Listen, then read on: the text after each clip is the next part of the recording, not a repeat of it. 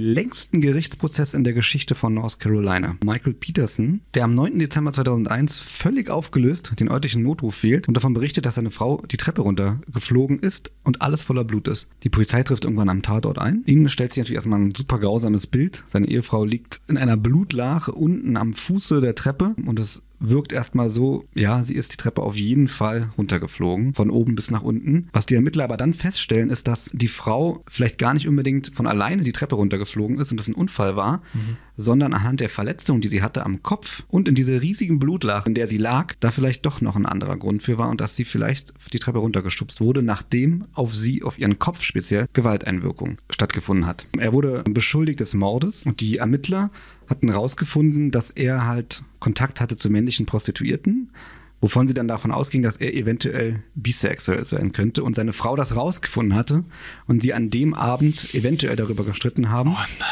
Und dass er dann im Grunde ja einfach so genervt davon war, auch dass sie es rausbekommen hatte und sie halt dann darüber diskutiert haben mhm.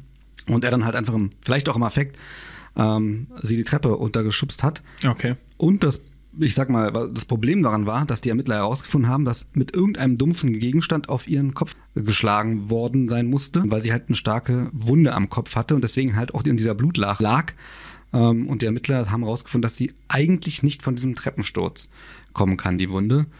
Weswegen man halt davon ausging, dass er sie am Ende dann wirklich ermordet hatte. Das heißt, ja. er hat schon wahrscheinlich vorher auf die eingeschlagen, irgendwie mit irgendwas. Genau. Man ging davon aus, dass er mit einem dumpfen Gegenstand auf ihren Kopf eingeschlagen hat und sie dann bewusst die Treppe runtergeschubst hat. An dem Abend, wo sie verstorben ist, also mhm. sei es jetzt Mord gewesen oder nicht, haben sie eigentlich gerade im Garten gefeiert. Er ist Schriftsteller, dass er aus Hollywood eine Nachricht bekommen hat, dass sein nächstes Buch verfilmt werden soll und ihnen damit dann halt auch Einnahmen natürlich versprochen sind. Mhm, okay. Deswegen war das halt auch so ein bisschen komisch, dass er sie dann am Ende vielleicht doch umgebracht hat. Wie gesagt, es ging ein super langer Gerichtsprozess äh, los, der über mehrere Jahre ging, mhm.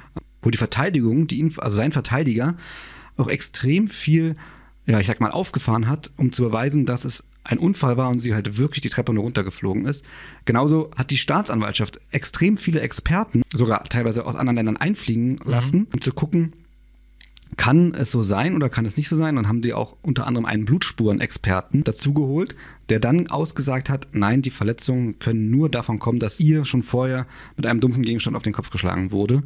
Und äh, letztendlich wurde er dann auch zu einer lebenslangen Haftstrafe ohne Aussicht auf Bewährung verurteilt in erster Instanz. Er wollte in Berufen gehen. Diese Entscheidung wurde ihm aber genommen. Als das oberste Gericht in, im Staate North Carolina gesagt hat, nein, die Berufung wird abgewiesen, hatte er erstmal keine Möglichkeit mehr. Okay. Ähm, das ist brutal. Ja, das ist wirklich äh, recht brutal, weil das dann erstmal keine Möglichkeit mehr. Allerdings dann in 2011, also mhm. zehn Jahre später, muss ich sagen, er saß schon zehn Jahre dann im Gefängnis. Mhm hat es sich herausgestellt, dass der Blutspurenexperte der Staatsanwaltschaft schon mehrfach Gutachten gefälscht hatte und Falschaussagen getätigt hatte, damit jemand, ja, ich sag mal, ins Gefängnis kommt.